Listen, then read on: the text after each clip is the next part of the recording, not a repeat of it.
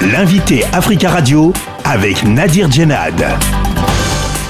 Arnaud Froger, bonjour. Bonjour. Vous êtes responsable du bureau investigation au sein de l'ONG Reporters sans frontières.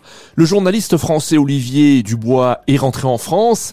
Il a été libéré après euh, près de deux ans aux mains de ses ravisseurs du groupe de soutien à l'islam et aux musulmans, groupe euh, djihadiste.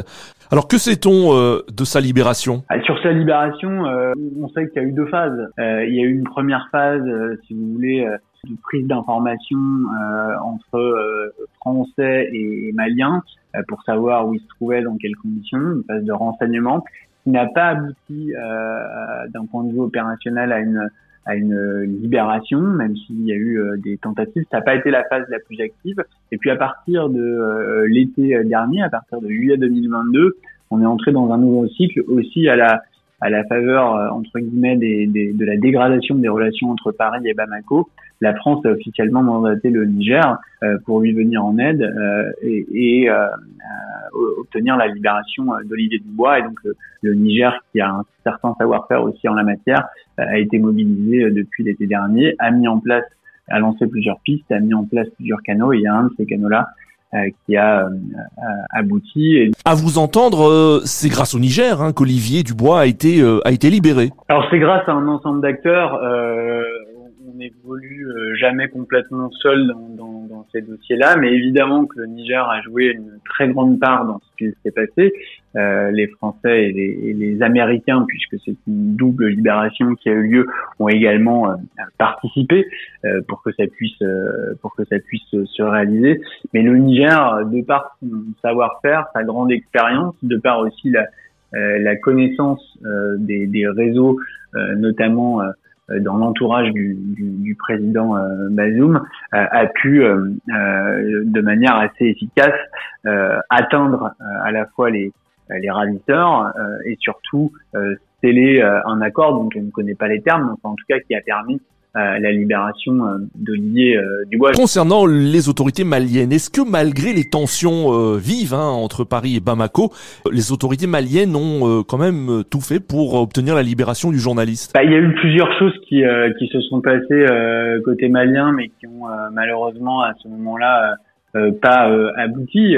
Euh, je crois que d'un point de vue euh, symbolique et stratégique, même si les relations se dégradaient, le, Mali avait tout intérêt à, œuvrer à cette, euh, à cette libération. Dans son rapport conflictuel avec la France, c'était aussi un moyen de voilà d'exercer de, de, une forme de, de, rapport de force que de contribuer à, à la libération d'un ressortissant français. Donc euh, le, le, Mali a, a, disposé au moins un, temps, euh, quand moi j'y suis allé euh, à peu près six mois après le, le, le kidnapping d'Olivier, de, de, renseignements très précis sur la situation d'Olivier. Il y a plusieurs démarches qui avaient été lancées sur place par différents, différents groupes et différents acteurs, mais malheureusement, ce sont des démarches qui n'ont pas abouti à la libération. Il y avait une bonne connaissance de la situation, une bonne prise d'informations et de renseignements, et il n'y a pas eu de, euh, voilà, il n'y a pas eu d'accord pour obtenir la libération d'Olivier Dubois euh, à ce moment-là. Mais ça venait pas d'une mauvaise volonté malienne, bien au contraire, euh, les échos étaient plutôt.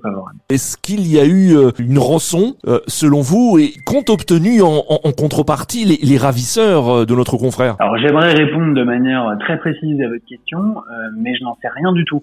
ce que je peux vous dire, je ne connais pas évidemment les termes de, de l'échange, et c'est assez normal vu la, euh, la, la, la, nature de ces échanges-là, et puis ça reste quelque chose de, qui s'est scellé euh, très très récemment, puisque l'accord a été scellé euh, début mars.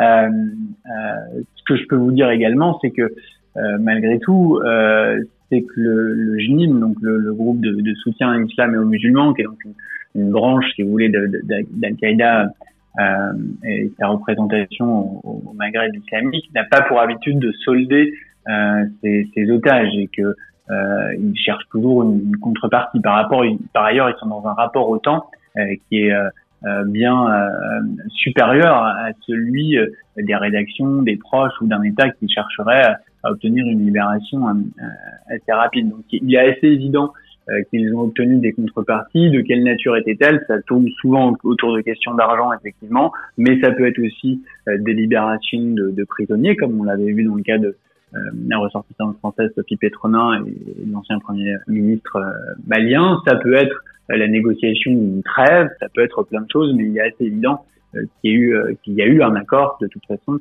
et il y a eu forcément une forme de, de contrepartie. Y a-t-il euh, encore des journalistes, euh, et notamment africains, otages de groupes djihadistes actuellement sur le continent africain? Alors, à notre connaissance, euh, non. En tout cas, pas dans l'exercice de leur fonction. Mais je tiens quand même à souligner, à rappeler qu'il y a deux journalistes maliens qui sont encore détenus dans le Sahel, très probablement au Mali. On n'a pas été en mesure jusqu'à présent de, de documenter euh, le fait qu'ils ont bien été ciblés en tant que journalistes ou en tout cas dans le cadre de l'exercice de leur fonction.